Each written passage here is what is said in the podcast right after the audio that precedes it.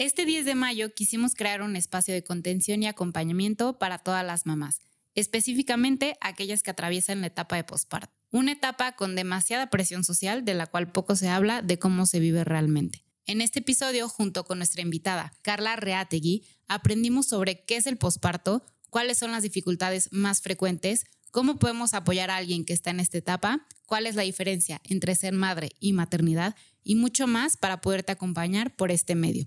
Si resuenas con este episodio, no olvides calificarlo y compartirlo para que seamos más las personas apoyando a mujeres en el posparto.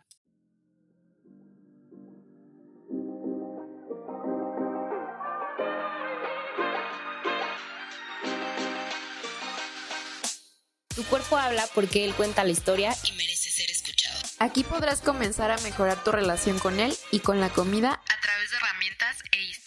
Yo soy Laura y yo soy Carla y hemos creado este espacio para hacer colectiva la experiencia y conectar.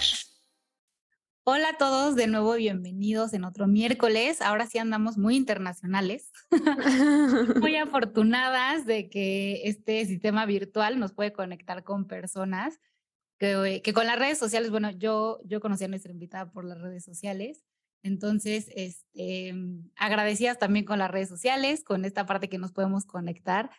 Eh, nuestra invitada de hoy es de Perú y vamos a estar platicando un tema, justo Carla decía al inicio de grabar, que Carla y yo somos bastante ignorantes, por, bueno, yo hablo por mí, por experiencia y de conocimiento, sé muy, muy poco y pues nunca lo he experimentado, pero creo que vale la pena. Es un tema que se podría, podría haber muchísimos mitos, ¿no? Con lo poco que llego a escuchar y que sé apenas que empiezo a vivir de personas cercanas, pero demasiadas cosas que se escuchan y dudas que yo tengo que quiero, que quiero platicar aquí. Y, y que a lo mejor además de mitos, eh, falta de espacios de contención, o sea, como que es una etapa en la que eh, todo tiene que estar perfecto y todo te lo tienes que saber y, y, ya como que hasta está mal visto si te quejas. Entonces vamos a aprender mucho de esto y como dice Lau, somos ignorantes lo que sí es que he notado es que algunas eh, chicas seguidoras de mi cuenta me han puesto, me han dicho, ¿no? Me han hablado sobre eh, lo difícil que puede ser esta etapa del posparto. Entonces, vamos a entrar en estos temas y esperemos que les sea ayuda, que les sea de ayuda también de contención. Exacto, sí.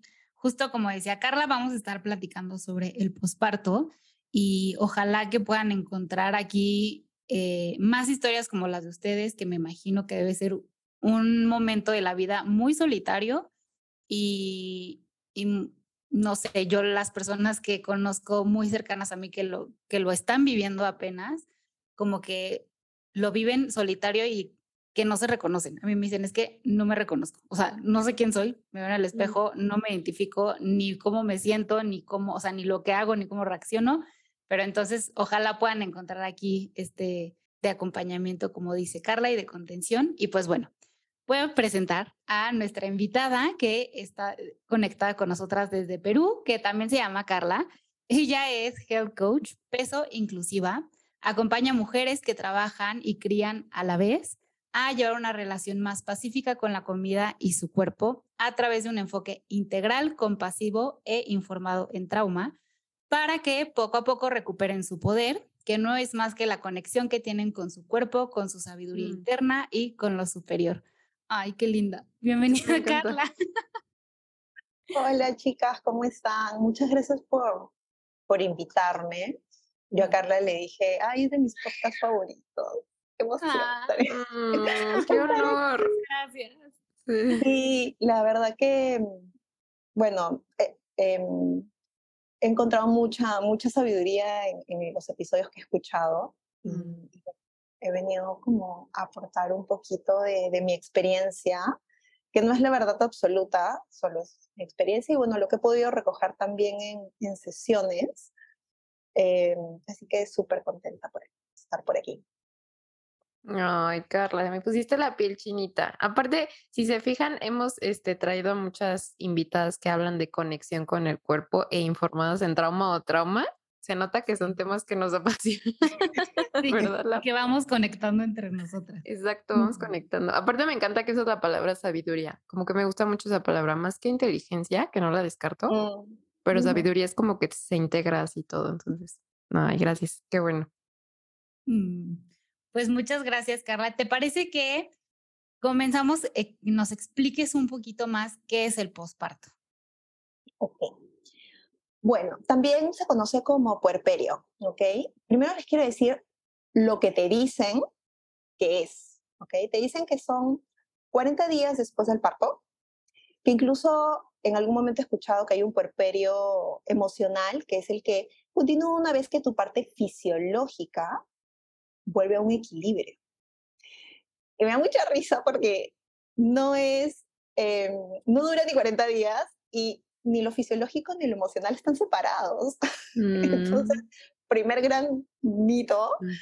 que lo escuchas en, en consulta, ¿no? Cuando te explican cómo va a ser y, lo que vas a sentir y cómo vas a vivir y es totalmente alejado de la realidad. Em, lo que sí dura 40 días es como que esté sangrado, eh, ¿no? Que, y, que puede haber.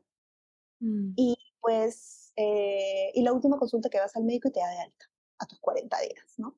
Lo que en realidad es, ¿no? Y eso que en líneas generales, porque cada quien lo vive distinto, uno es una muerte y vida, vives un gran duelo, es una etapa, estaba buscando la palabra y creo que la que mejor definía lo que pensaba era y lo que sentía en ese momento era imprecisa. Mm. Una, es una etapa imprecisa de esta fusión entre bebé y mamá y donde hay también una profunda necesidad o deber de estar al servicio de tu bebé. Muchas lo sienten como una necesidad real y otras lo sienten como deber. Mm. ¿no? Y tampoco es cierto que el posparto termina con tu lactancia o cuando tu licencia de maternidad termina. ¿no? Culmina cuando se diluye esta fusión emocional con tu bebé, cuando él empieza a tener más autonomía y tú sientes que estás pasando a otra etapa. Entonces, no hay un periodo, ¿no?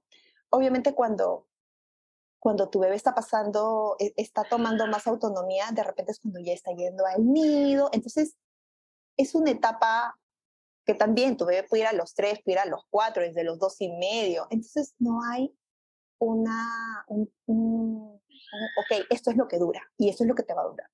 No, mm. o sea, eso es lo que descubrí y, y entendí después de escuchar a muchas.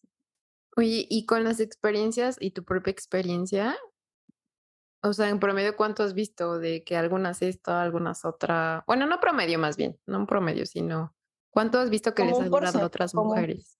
¿Mm? Como un porcentaje, lo primero que me han dicho siempre ha sido, ay, ¿cuánto se va el nido? Pero cuando se va el nido, puede ser dos años y medio o tres mm. años. O sea, la mía todavía no va al nido. Le estoy buscando nido. El nido es, es el kinder en México. El kinder, sí. Ah, ok, ok. El kinder, bueno, acá también se le dice a algunos, algunos lugares le dicen kinder, pre-kinder, Mm. ¿no? Pero es esa la, la, la, la no sé, el 90% de la respuesta cuando ya mm. se va el nido. Porque claro, ahí ya tienes tiempo para ti y la posibilidad de que empieces nuevamente a contar contigo. Sí, ay, ahorita yo, la verdad es que cuando apenas tuve este, experiencias cercanas de, de embarazo y partos, yo decía, qué friega, nunca lo había pensado qué friega, que acaban de tener un parto y a las horas se tienen que recuperar y, o sea, yo estaría tumbada chillando, así, por favor no me saquen del hospital y es, órale, vas para afuera y no solo eso, tienes que, o sea, tienes que hacerte responsable de alguien. Eso, esa parte, la verdad es que mis respetos y creo, bueno, me imagino debe ser una de las partes más difíciles del posparto, o me equivoco. Sí, algunas de verdad la pasan o sea, físicamente se, se recuperan rápido, no al 100% obviamente, pero si hay una recuperación, algunas es más rápido, otras más lento, depende cómo haya sido tu parto, depende de las complicaciones, mil cosas. Eh, lo que siempre te, te, dicen también, ¿no? Es que si vas a dar natural, entonces al toque, porque no tienes herida, yo di natural. No, no, no fue fácil, no fue, fue muy doloroso el post. Mm. Entonces, todo es en realidad relativo, pero creo que eh, las mayores dificultades que, que, se, que puede vivir una mujer en, en, esta etapa, y justo les decía que había buscado las notas de, de algunas clientas que cuando las acompañé estaban atravesando este periodo igual que yo. Mm. Eh, tomé nota de algunas porque no quería olvidarlas. Muchas no son, no, no, no las sentí yo, pero las quería incluir. Primero, la, la primera dificultad es te sientes invisible.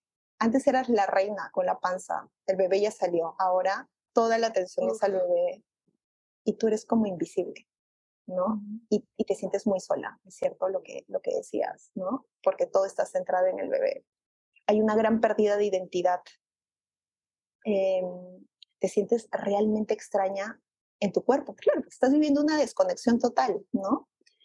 Eh, falta de tribu, también, y para las que dimos a luz en pandemia fue mega fuerte. Y eso que yo di a luz un mes antes exacto que nos encierre. Las que dieron, las mujeres que dieron a luz en pleno encierro, ni siquiera podían entrar, por lo menos aquí en Perú, acompañadas del esposo. Todo fue muy solitario, ¿no? Eh, también está la mayor, la gran dificultad es la presión de la sociedad, ¿no? Por el, por el, debe ser una buena madre, la figura de la buena madre, debes de volver al equilibrio, ¿no? Eh, algo también interesante que es las que trabajan en oficina, por lo menos estas, estas mujeres sienten que hay una desventaja laboral, hay un trato distinto. No digo en todas las empresas, pero por lo menos con las mujeres con las que yo conversé cuando las acompañaba, mm. si, los, si los sentían así, ¿no? Y creo que el tema del dormir, creo que no duermes, duermes, no duermes nunca más. No, mentira. Es como duermes distinto. duermes distinto, eso sí.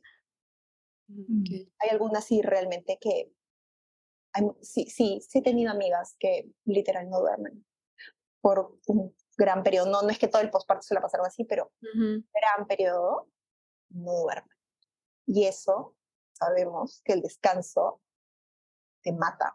Si no hay un descanso, si no hay un sueño reparador, horas de regeneración, literalmente te, te mata física y mentalmente, emocionalmente. Mm. Y, y mi, mi, acercamiento con mujeres que han estado en esta etapa me han hablado de cómo para ellas ha sido difícil su vida sexual después del posparto. Sí, sí, para yo he tenido como eh, las experiencias que he recogido y por mi propia experiencia también, mm, porque depende también de la relación que tengas con tu pareja, ¿no? La comunicación y todo. Entonces, sí, hay algunas que han fluido muy bien, que una vez que se han sentido como un poco más seguras en sus cuerpos, eh, han podido retomar, ¿no? pero hay mm. otras que no, que han podido pasar años, de años. ¿no? Entonces, mm, también es relativo porque la comunicación con la pareja, la situación en la que se encuentran, dónde viven también, si vives con muchas personas, a veces todo es, todo es mucho más complicado. Entonces, pues, hay, hay muchos factores. Ay, qué fuerte. Y yo al menos lo que más he escuchado que que trato desde el embarazo, eh, como que trato de enfocarme más en la mamá que en el bebé, ¿no? Sin perder la emoción del bebé, porque justo lo que he visto, como que el patrón que he visto es, es que ya todo mundo se enfoca en el bebé y la mamá bien, gracias, ¿no? O sea, entonces yo siempre trato de así de que, ay, va a ser mamá y yo, ajá, pero ¿qué le regalo a la mamá? O sea, no le quiero dar ropa al niño, no le quiero, porque eso mm. sobra, pero las mamás sí, y creo, bueno, yo lo que he escuchado de las personas al que he tenido cercanas es esta parte de lo que decía, de esta invisibilidad de toda la atención es hacia el bebé. Y por otra parte está esta exigencia de, ¿y por qué no eres la mamá perfecta, no? ¿Y por qué no tienes el cuerpo perfecto? ¿Y por qué no te puedes eh, relacionar bien con tu cuerpo? Entonces creo que sí es una demasiada, demasiada presión externa que nos podría estar como reforzando quizás inseguridades internas o que tal vez no las tenías, pero como que empiezas a cuestionarte si sí realmente, o sea, como que sí estoy bien, mi cuerpo, ¿no? Y entrando un poquito en este tema del cuerpo, eh, ¿cómo nos podrías decir tú de la experiencia con tus acompañadas y tu propia experiencia que se vive la insatisfacción corporal en el posparto? Bueno, antes de contestarte esa, esa, pregunta, me hiciste recordar justo con lo que dijiste, ¿no? Que hay algunas que no, no, no tenían mayores inseguridades y eso yo siento que me pasó a mí. Yo ya venía de un periodo de, de un proceso de aceptación corporal así, sentía genial. Y una vez que entré en posparto, me di cuenta que, ay, tengo que volver a empezar, porque me di cuenta que sí, tenía que volver a empezar, ¿no? Porque ya ah, o sea, se habían gatillado cosas que estaban muy profundas. Y otra cosa también es que la violencia estética te atraviesa desde el día uno que, es, que has bajado a tu cuarto. Yo recuerdo clarito que la enfermera que me atendió tenía una marca de fajas. Entonces, cuando ella baja a atenderme, ya mi esposo le había dicho, yo tengo estas fajas, ella ha traído la suya y me dijo, no, Dios mío, necesito. O sea, él no es como, le falta, tengo que comprar, ¿no? Porque me estás diciendo que falta. Entonces, se la compró. Y viene y me muestra la faja. Y, y, y, yo veía la faja y también veía como estos corsets de acero, ¿no? En mi cabeza me atravesaban esas imágenes. Y a pesar de, de, de sentir eso, la acepté. Y cuando veo la talla, era ese. yo me miraba y miraba la faja y no entendía. Y la enfermera me hablaba y me decía, no, tú eres una S, vas a volver. vas a volver. Eso es lo que te dicen. No, con esto vas a volver a tu cuerpo. ¿No? Entonces, a mí me atravesaban demasiados pensamientos de que, sí, claro, voy a volver. Y después salía el, el discurso, el mensaje de la health coach, ¿no? ¿Cómo se te ocurre que vas a volver? Eres otra persona, ¿no? Y no, pero sí. Y entonces era así mi cabeza un rollo. Partiendo de que no era una persona que tenía inseguridades. Entonces ahora imagínense, y teniendo recursos para trabajar, imagínense entonces las mujeres con inseguridades y que no tienen recursos para poder atenderse, acompañarse, es fuertísimo. Yo eh, creo que ese es uno de los principales pensamientos que tuve durante, que he tenido durante todo el posparto, es si yo me, he sentido así y, me ha pasado tanta X, Y, Z cosas, teniendo recursos y teniendo un cierto conocimiento, ¿cómo la viven mujeres que no saben de esto? ¿No? Siempre pensaba en eso y, y hoy se me escarapelaba el cuerpo porque es durísimo. Entonces. No, y, y recursos también hablas de contención, ¿no? O sea, como una red de apoyo. Claro, eh, mi esposo, mi mamá, que fue a vivir conmigo cuatro meses, mm. eh, sí, tuve muchísimos privilegios, incluso estando en pandemia tuve, tuve muchísimos privilegios para atravesar esa etapa lo mejor posible. Y no a todas les pasa así, pues no, no todas tienen ayuda, no todas tienen contención, y ahí es donde te sientes realmente sola. No, y más partiendo de esta frase que te compartía la enfermera, o sea, en mi mente se quedó la palabra volver, como si te hubieras perdido, como si, como si tuvieras que regresar aparte, pues al final creo que es ese, el, es que tienes que volver, volver a dónde, ya no soy la misma persona. perdóname, pero y nunca he vivido un, un, embarazo ni un parto, pero de que cambian, cambian, y no solo físicamente, muchísimas cosas que desde mi punto de vista es, es imposible volver, ya no eres la misma. No, después de, de, ningún periodo de desconexión vuelves a ser la misma. Exacto. Sí, creo que ibas a decir algo, Carlita. Sí, me, me quedé pensando en esto de volver, desconectarte, personas o más bien mujeres que no tengan recursos Pienso que para algunas refugiarse en la dieta puede ser ese recurso de de seguridad y como buscar Mm. ese camino de volverse a encontrar. Siento que puede ser un recurso al que muchas mujeres pueden refugiarse. Exacto. Sí, por eso lejos de enjuiciar, ¿no? Y ju- juzgar eh, a las mujeres que deciden tomar una, hacer una dieta o cualquier tratamiento, no sé. Primero hay que preguntarnos qué recursos tendrá y el de la dieta quizás es el más conocido y porque siempre vamos a ir a nuestro recurso más conocido, como la fija, ¿no? Ujú. Entonces, em, no podemos juzgar eso. Es, Sí. es lo que en ese momento les, les, les está salvando la vida. O, no salvando la vida, bueno, sí, pero más que a sobrevivir, Exactamente.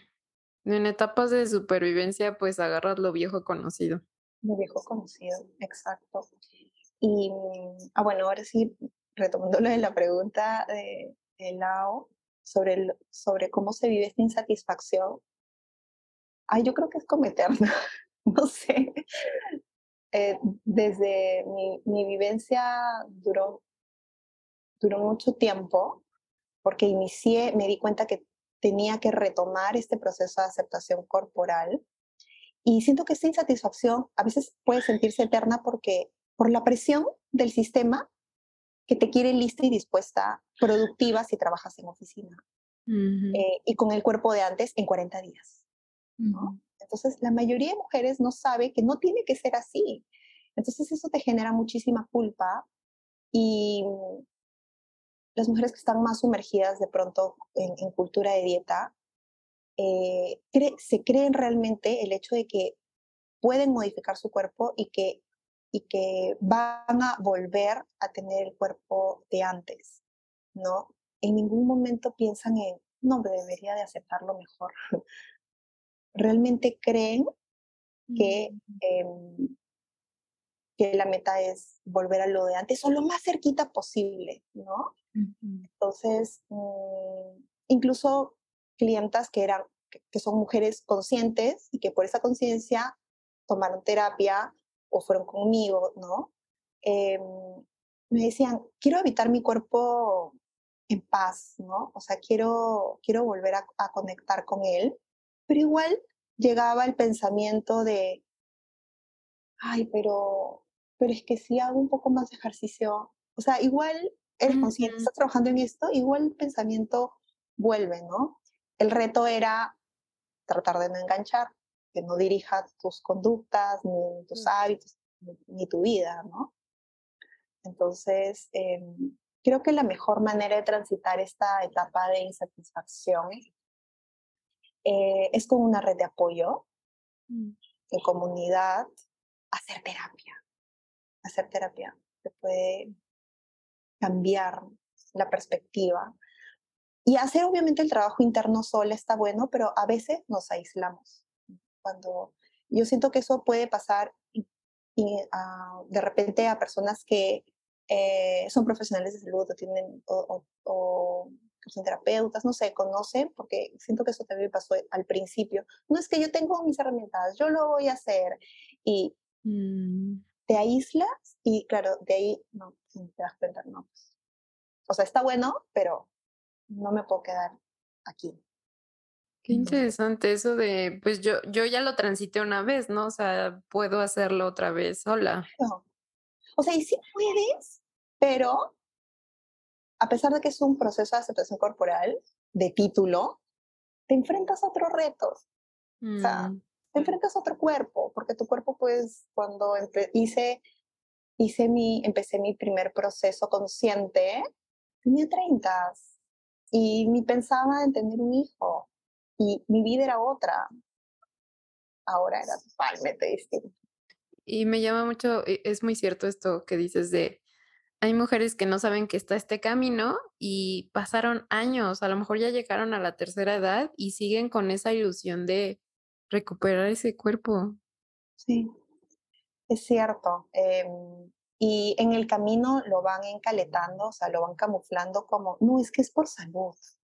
No, es, es, es realmente por salud, porque quiero tener, eh, este, quiero sentirme bien. Pero en el fondo, em, En el fondo no, quieren el cuerpo de antes. Cuesta muchísimo, cuesta muchísimo porque em, si ya de por sí, o sea, sabes que algo murió en ese parto, ¿no? Que fue tu versión anterior. Y siento que eso Mm. también me pasó a mí. Yo era consciente de que, ok, algo se muere, una parte de mí se muere y como me dijeron, ¿no? Nace una nueva versión tuya. Pero mi mente ya buscaba el hecho, el, eh, el hecho de, ya, hay una nueva versión. ¿Cuándo llegas? ¿Dónde está? ¿Y cómo es? Buscándola. A mi terapeuta le decía, ¿cómo que podría estar llegando y integrando esta nueva versión mía? Y ella se mataba de la risa. Y yo en ese momento le decía, no te rías porque de verdad, de verdad estoy buscando, o sea, de verdad yo ahora, yo ahora me escucho y digo, qué inocente, porque, o Mm. sea, la vas a ir encontrando con el tiempo, ¿no? La vas a ir encontrando con el tiempo, pero aún digo, siendo una mujer consciente, no lo tienes todo resuelto. Entonces, vas a caer en este tipo de cosas, entonces mucha compasión con una misma. Ay, me gusta escucharte, Carla, porque se escucha mucha compasión. Es, ahí es tan necesario, es Sí. tan necesario en, esos, en, esta, en esta etapa. Entonces, el cómo transitarlo, nos hablas de contención, de buscar terapia. ¿Agregarías algo más? ¿O se me fue? Em, bueno, red de apoyo, con, sí, terapia. em, yo creo que principal, principalmente eso, o sea, en una primera etapa, porque luego vas avanzando y te das cuenta que vas necesitando otras cosas también. Pero yo creo que en un primer momento, eso, red de, red de apoyo, identificar las personas seguras con las que puedes contar y, y sí darte un espacio para ir a terapia. Yo recomiendo la grupal porque es otra cosa Mm, escuchar a otras mujeres que ya pasaron por lo mismo o que, o que han tenido nada más una experiencia distinta a la tuya. A mí eso me salvó así la vida, escuchar a otras Mm. mujeres. Ni las mochilas de culpa que me saqué.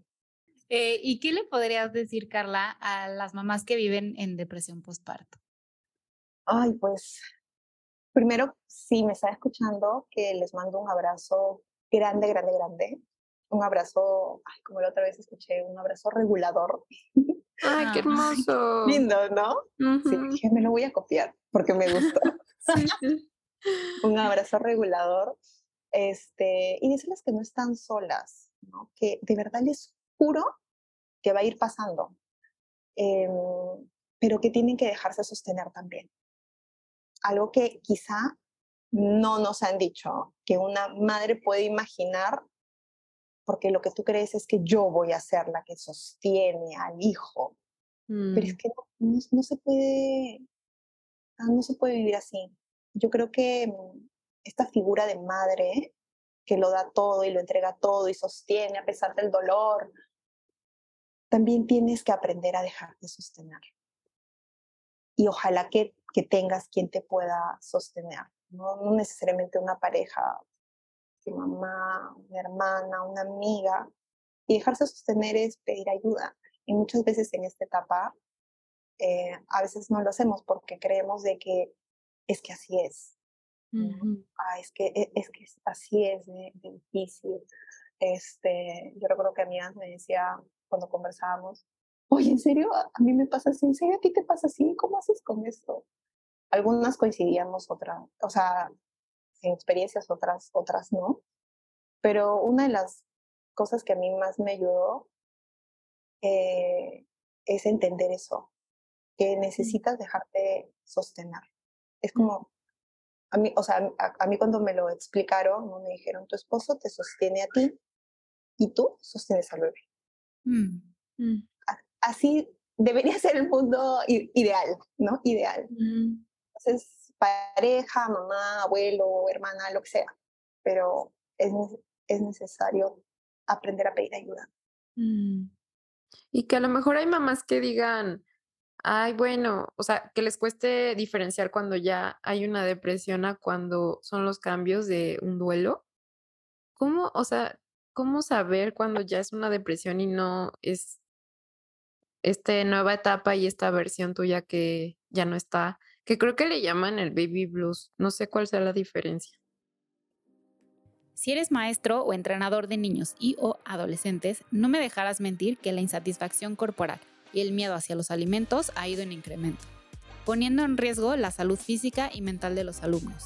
Si estás buscando herramientas para comenzar a crear un espacio seguro, libre de juicios hacia el cuerpo y el alimento, te quiero invitar a mi masterclass El cuerpo también se nutre en el aula. La estaré impartiendo el día 11 de mayo a las 19.30 horas, hora Ciudad de México.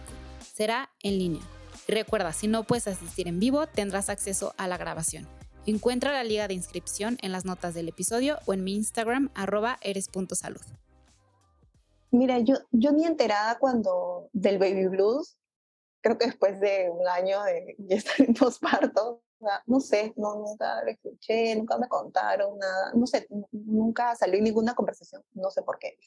Pero ya luego me entero este baby blues es esta como nostalgia, tristeza. Es una etapa bien transitoria que es como te da, te puede dar en los primeros días, primeras semanas, pero es transitoria y leve. Entonces, incluso muchas mujeres sienten esa nostalgia por la barriga que ya no está, y ahora tu hijo está afuera, y una nueva rutina. Mm. Sí, puedes sentir irritabilidad, también puede haber insomnio, ¿no? Pero en un nivel muy leve. Yo recuerdo que, me, que cuando me preguntaron, ¿pero a ti te dio? Y yo es que no sé, ya, ¿no sentiste nostalgia y tristeza por no tener tu panza? No, yo estaba feliz porque estoy boca abajo, que es algo que me encanta. Ay, sí, es cierto. Entonces, dije, bueno, de repente no me tocó así, ¿no? Eh, y ya esta depresión postparto, eh, que no aparece inmediatamente, o sea, hay muchas mujeres que les da después de meses, a mí me dio como un año y medio después, okay. y sí es una cosa más profunda, o sea, hay una tristeza como incontrolable, un llanto incontrolable, y se vale estar medicada, ¿no? Porque mm. en muchos casos es totalmente necesario con esta sensación de desesperanza frente a la vida, frente a la maternidad, que crees que va a ser así toda la vida, ¿no? Eh, te puedes aislar también. Eh, obviamente por el insomnio fuerte que le puede tocar a muchas, que pueden vivir muchas, pues te sientes como un trapo, ¿no? No hay energía, demasiado cansancio. Yo recuerdo que mi, cuando a mí medio, cuando estuve, reconocí, porque tampoco es que ah, ya, sí, tengo esto, check, check, ah, entonces sí. No, después de ir a consulta, ah, entonces sí, estoy en esta etapa. Recuerdo que decía, ay, la, la clásica, ¿no? Que te preguntan, ¿y cómo te sientes? Cansada. Ese era como mi estado civil, cansada. Y eso respondía, todo el tiempo, ¿cómo estás cansada? ¿No? no, creo que no mm. podía responder otra cosa, creo. Y bueno, también hay mucha culpa, este, bueno, irritabilidad, ¿no? Y dos características también que sí siento que son muy fuertes, que es este miedo o este pensamiento constante de, de que le puedes hacer daño a tu bebé y que hay, eh, a muchas les pasa que hay una dificultad de relacionarse con el bebé o el miedo de estar solas con tu bebé. Hay medio esa, la del miedo yo decía, qué bendición que mi marido ten, haga home office, porque no voy a estar sola con este bebé. No, no podía pasar tiempo a solas. Tenía mucho miedo. Y bueno, y hay otras, otras mujeres que, que tienen este miedo de hacerles daño, ¿no? Entonces no pueden, se sienten muy inseguras al bañarlos, ¿no? Al manipularlos, o incluso tienen este miedo de Em, intentar hacerse daño a sí mismas. Entonces, sí es una etapa bien oscura y yo siento que al menor síntoma, o sea, cuando digas, ok, e, esta ya no, no reconozco esta, esto que me está ocurriendo, de frente, si está en tus posibilidades, buscar ayuda.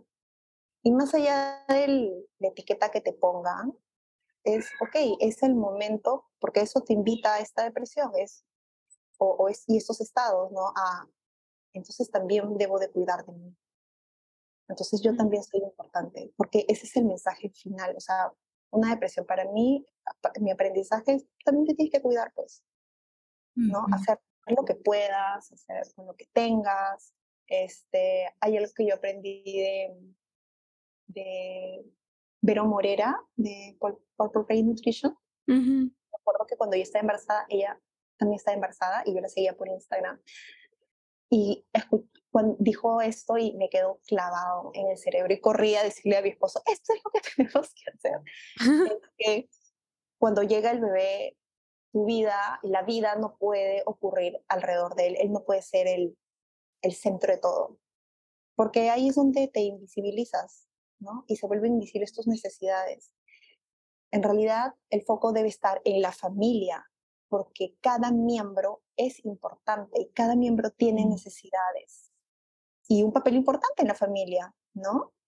Entonces, eh, eso me ayudó a entender de que, claro, uno te puede pedir ayuda, me, puedo dejar sostener, mis necesidades importan, eh, debo aprender a comunicarlas, ¿no?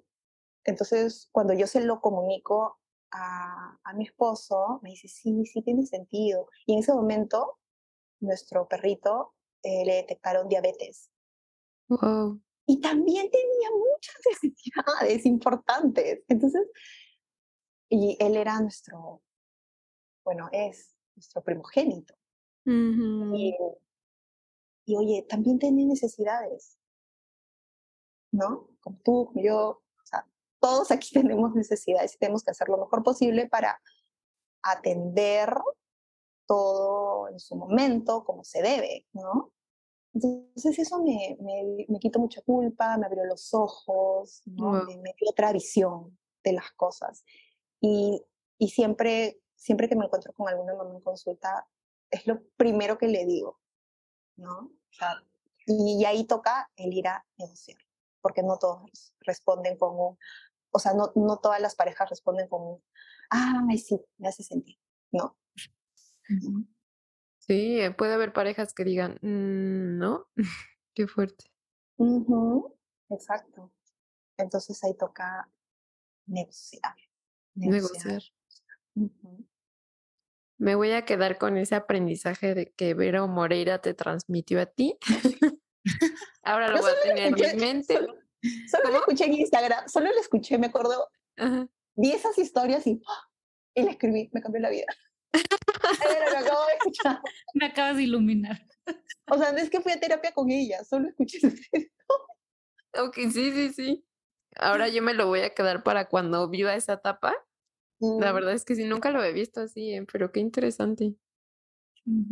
Yo lo que había escuchado y solo lo he escuchado de una persona y justamente fue muy criticada.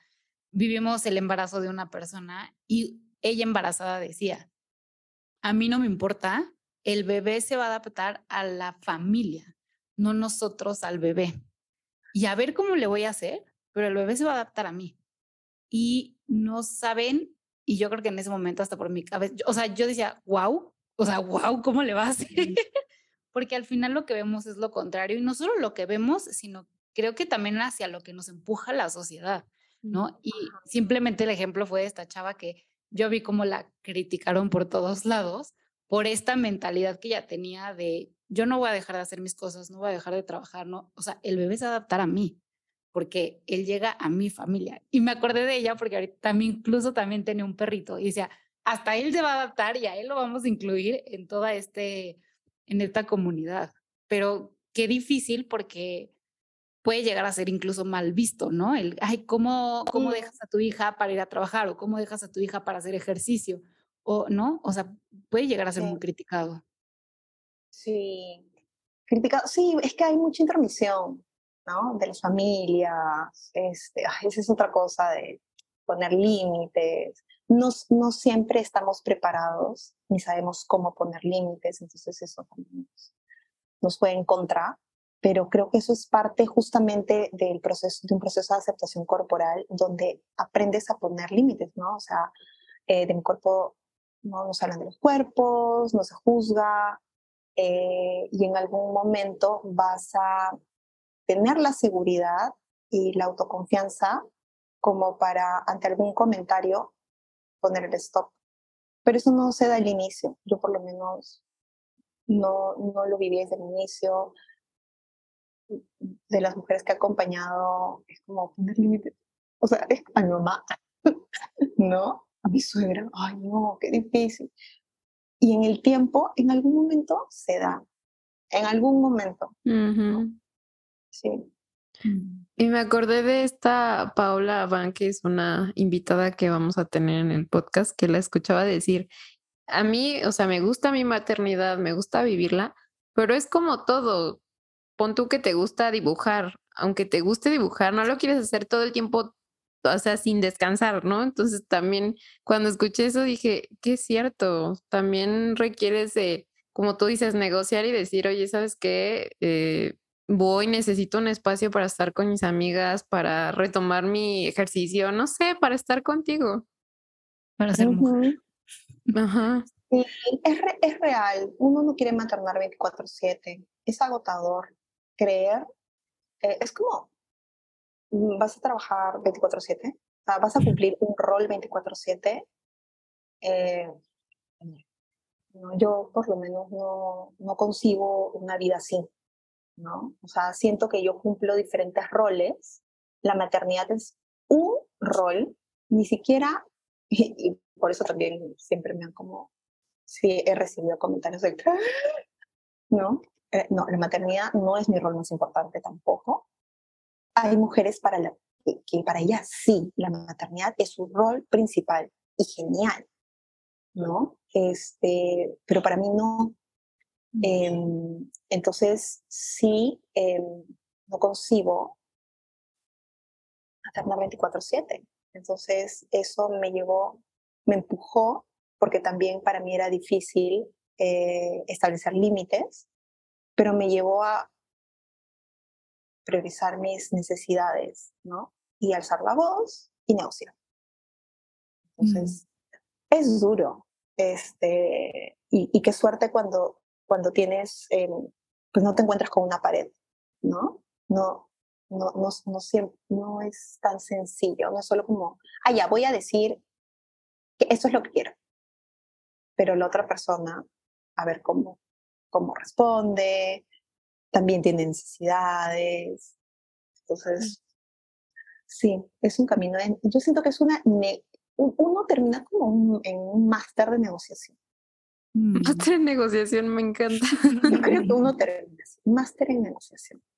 Mm. Creo que es una habilidad que, que, creo que se desarrolla con el tiempo. Ah. Sobre todo en pareja, ¿no? No es oh, primordial. Oye, y quisiera que nos resolvieras esta duda que a Lau y a mí nos surgió antes de empezar a grabar, que empezamos a comentarnos ¿Cuál es la diferencia entre la maternidad y ser mamá? Que creo que va un poquito aunado a lo que ya nos vienes diciendo, ¿no? Yo no pienso, o sea, mi rol en este mundo no es maternidad 100%. Entonces, no sé cuál es la diferencia. Bueno, yo lo, yo lo entendí hace... lo, terminé de integrar hace poco. Una de las primeras cosas que entendí acerca de la maternidad es que la maternidad puede resultarte tremendamente difícil porque vas a tener que dar lo que a ti no te dieron. Y eso la hace bien complicado porque es cierto, o sea, tus padres te criaron desde sus traumas y heridas, no solo desde el amor. Entonces, ya, te heredaron muchas cosas, todo. Entonces, ay, ya, yo no quiero heredar esto, ya, yo no quiero ser una, una gritona, pero si es así como te trataron, si es así como estás acostumbrada y es lo conocido para ti el comunicarte, qué difícil no. Entonces, ese constante, eh, mm, quisiera evitar esto, quiero moderarme en esto, siento, eh, yo siento que eso es bien agotador, ¿no? Obviamente a veces no lo logras y todo bien también, o sea, es como, ok, no, no quiero gritarle, pero ya, pues hay momentos en los que ya, no hay forma, ¿no? Este, no me voy a latigar por no ser, por no llevar la crianza respetuosa y positiva así como, como debe ser. No, o sea, somos humanos y, y creo que esta generación de mujeres, que somos como mujeres bisagras, porque la generación de nuestros papás tienen una crianza totalmente distinta y que ya está demostrada que pues no funciona. y nosotras venimos con esta conciencia de romper patrones y criar a una nueva generación, que no es que no le vamos a transmitir traumas ni, ni, heridas, pues eran otras. de repente no las que me pasaron a mí, pero eran otras, ¿no? Y yo recuerdo que al principio siempre, cuando era muy exigente, decía, ay, no, ya la traumé. Y paraba así, ya la traumé. Ay, Carla. Y recuerdo que eso era como en los primeros meses, ¿no? Y, y luego ya me relajé porque me dijeron eso, es imposible que no tenga traumas, o sea, relájate con eso, no hay forma consciente que seas, no hay forma, no hay forma haz lo mejor que puedas. Entonces ya entendí que la maternidad no es, no, o sea, va a ser complicado, claro, por tu background, ok, ya. Pero hace poco entendí esto, ¿no? De que ser madre eh, está muy relacionada a esta energía femenina, ¿no? De sostener, de mm. acoger, de entregar, de alimentar, de cuidar. Pero la maternidad como concepto, o sea, la, maternidad en realidad es algo que el patriarcado nos ha vendido y que la cultura sigue ahí metiendo sus narices.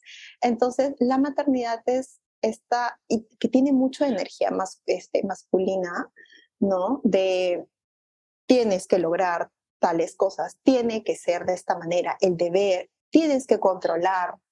Entonces, son cosas distintas antes no hubiera podido decir, eh, odio, odio la maternidad, pero amo a mi hijo. Me parecía incongruente. No, ahora lo entiendo. Amo a mi hijo a mi hija porque soy, me gusta ser su mamá, pero odio la maternidad porque tienes que estar negociando todo el tiempo, porque tienes que estar, eh, tienes que luchar contra cierta presión, ¿no? Entonces ciertos ideales, mm. autoimpuestos, exigencias sociales, de familia, culturales, eso es agotador.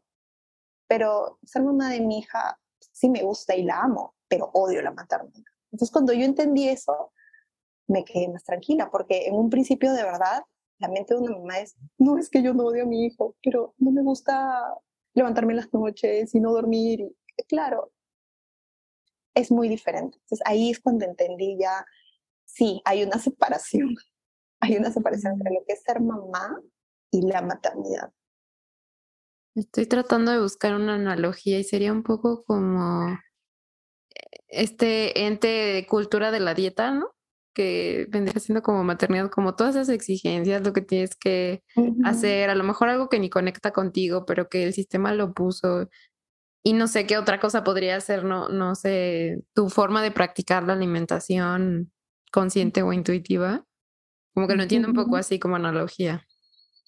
Sí, justo, justo yo también estaba tratando de buscar lo mismo y lo, lo, relacionamos bastante similar. Yo pensé, puedo amar comer, puedo disfrutar mucho la comida, pero está este sistema que no me permite disfrutar de la comida. Y amo comer y me encanta la comida, pero también es, ay, pero cumple con el cuerpo, pero no comas eso porque es droga, porque es del diablo y no. Siento que es este como sistema que te persigue.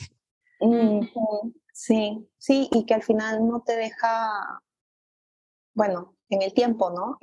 Ya vas como encontrando tu propia forma y validando y defendiendo, ¿no? Este, y en el camino, o sea, en el camino vas formando tu propio concepto de madre. Mm, es, en, es, en, el camino. Por eso es cuando yo te, cuando les decía, yo buscaba desesperada los primeros meses de posparto, ¿cuál es esa nueva versión? Mi nueva versión de madre, ¿dónde está? ¿No? Y claro, en el tiempo me he dado cuenta que no soy como mi mamá, por ejemplo, que ese, el, el, el concepto de madre, lo primero que de repente tiene uno en la cabeza es ya cómo era mi mamá. Mm. Al principio yo decía, no, yo no quiero ser como mi mamá. Pero después hay cosas que sí, que sí repito, que sí me gustan, em, y otras que no. Entonces ya me he dado cuenta que en el camino sí he ido creando mi propio concepto de, de lo que es ser madre, ¿no? En algunas cosas sí hay herencia, en otras no. Mm. Y, bueno, se seguirá creando en el tiempo. Es como que un proceso eterno, no sé. Algún momento se acabará, no sé. Mm, sí, no creo que se acabe. Digo, no soy mamá, pero no creo. Pensando en mi mamá, yo cada, en cada etapa la veo diferente, entonces no creo que se acabe. Sí, es verdad. Oye, Carla, y entonces, para, por ejemplo, Lau y yo que no somos mamás, ¿cómo podemos ayudar a, a las mamis en el posparto? Bueno, eh, les voy a decir primero como cosas de la vida cotidiana, ¿no? O sea, más caigas de sorpresa, ¿no? Si te llama antes, ve y ofrece tu ayuda, no te sientes en el sillón eternamente, lleva comidita, ofrécete para cuidar mientras ella se baña, mm. este, eh, no te quedes mil horas tampoco, ¿no? Pregunta pregúntale a la mamá qué necesita que le lleves, ¿no? Lo que decías, no le, no le, no le lleves solamente al bebé, en realidad, ¿no? Así el bebé ya tiene todo. Este, regálale masajes, terapias. Qué rico. O sea, si puedes, si está dentro de tu presupuesto, fijo, masajes y terapia, si es que, o no te pido, si es que te pido otra cosa, ¿no? Pero también, eh, y eso es algo que también, no es que lo entendí cuando, cuando estaba en mis primeros meses de posparto, eso ya lo vengo a entender luego, con la misma interacción con otras historias de maternidad, es que la salud mental de una mujer en, posparto también es un asunto colectivo. Entonces, como sociedad, ¿qué podemos hacer a nivel laboral, por ejemplo, que las empresas, o sea, yo sé que muchas sí lo hacen, ¿no? Pero que puedan las mujeres en posparto poder acceder a jornadas dignas donde se respeten sus derechos y sus oportunidades laborales, ¿no? Porque es real que se sienten en desventaja. Em, que tu entorno más cercano pueda tener esta responsabilidad afectiva, ¿no? Para que tú realmente sientas que hay una red de apoyo y te sientas segura y te sientas sostenida. Eh, y luego otra cosa que había pensado era que dejemos de juzgar el hecho o querer sí, juzgar el hecho de que el bebé no es el centro, el niño no es el centro de la familia, ¿no? Que la mirada tiene que ir sobre la familia y sobre las necesidades totalmente válidas de cada, de cada miembro, porque todos son importantes. Em, no, no, no siento al 100% que esta idea del entonces el bebé se adapta a toda mi, o sea, a mi rutina. No, de hecho, vas a modificar cosas. O sea, hay que ser flexibles, ¿no? Pero hay que modificar cosas, pero que esa nueva estructura también te dé aire a ti, también te permita cubrir tus necesidades. Entonces, esa es la eterna, en eso te la pasas, tratando de tengo que cubrir, tengo que dar lactar, tengo que hacer esto, pero también me tengo que bañar, también quiero hacer esto, también quiero salir, ¿no? Marido, de repente, si jugabas dos veces fútbol, ahora jugarás una, porque también es importante que te oxigenes, ¿no? Pero ya no como antes, entonces mi, perrito ya no sales tres, sales dos, pero no, de repente la primera es más larga, y así, ¿no? Entonces, porque todos son importantes, no, no, al final los papás cuidan al, al, bebé y cuando, y eso es totalmente cierto, cuando tú te sientes bien, ellos ni se enferman. Te juro que ni se enferman. Qué fuerte. Eso, eso a mí me fue como un shock cuando me di cuenta de que si yo estaba cargada, si yo estaba, claro, en la etapa de, de depresión, mi hija tenía eh, resfríos uno tras otro, uno tras otro, uno tras otro, porque ellas comparten nuestro campo emocional, de esta fusión. Mm. Entonces, lo que yo siento, sí, ellas lo sienten.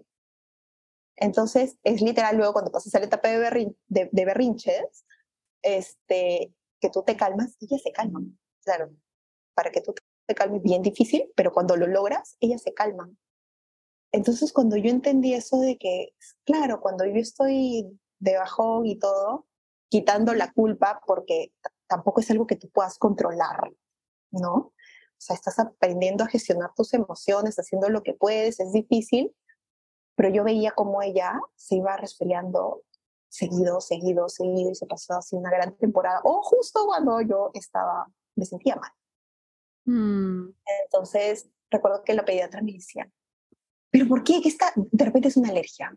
No, pero ¿qué, qué le pasa a esta niña? ¿no? Y dentro de mí, dentro de mí era como que me río pero lloro. no. Ay, me río pero, o sea, me río porque no, te voy a contar todo lo que pienso, pediatra de salud tradicional. Este, sí. y bueno, lloro porque sí, pues qué pena, pero esto es lo que, lo que nos ha tocado. Mm. Sí. Y entender eso, cuando entiendes eso y le puedes quitar la culpa, esa es una chamba. Esa es una chamba, no sentirse culpable por, mm. por lo que tu bebé em, está sintiendo. ¿no? O sea, claro, tú estás estresado, él se estresa, su sistema inmune se debilita y tiene un resfriado. Cuando son chiquititos, pasa. Pasa, pasa un montón. Bueno, yo lo viví con mi hija tal cual. Tal cual. Qué, qué impresionante y qué, qué fuerte, ¿no? Y como dices, creo que es una chambísima el, el poder tener esta compasión contigo misma, pues, no es algo que tú le estés haciendo intencionalmente a tu hijo, ¿no? O sea, como es, es algo que pasa y no, no le quieres hacer daño a tu hijo. Pero, pero bueno, es fácil decirlo, pero ya el momento no debe estar tan, tan sencillo. Y, y Carla, ya para terminar, bueno, no sé si tú quieras agregar algo más o algo que se nos esté escapando sobre el posparto, las mm. No, creo que no. Ok. Creo que lo, creo que lo hago un montón, pero, pero no. Súper, buenísimo. Entonces, antes de que te nos vayas y de que nos compartas tus redes, eh, te queremos hacer la pregunta final, que en este caso la adaptamos un poquito porque era un tema especial, pero es, ¿cómo te habló tu cuerpo en el posparto? Bueno, creo que me gritó, me gritó totalmente a soltar el control, me gritó para soltar la culpa, para rendirme a la incomodidad y al dolor. Creo que sí, sí, fue un gran grito. Y, y en algunas cosas em, le hice caso, en otras no, y pues tu cuerpo te pasa factura. Así que es, es necesario oírlo, oírlo, no cuestionar su llamado.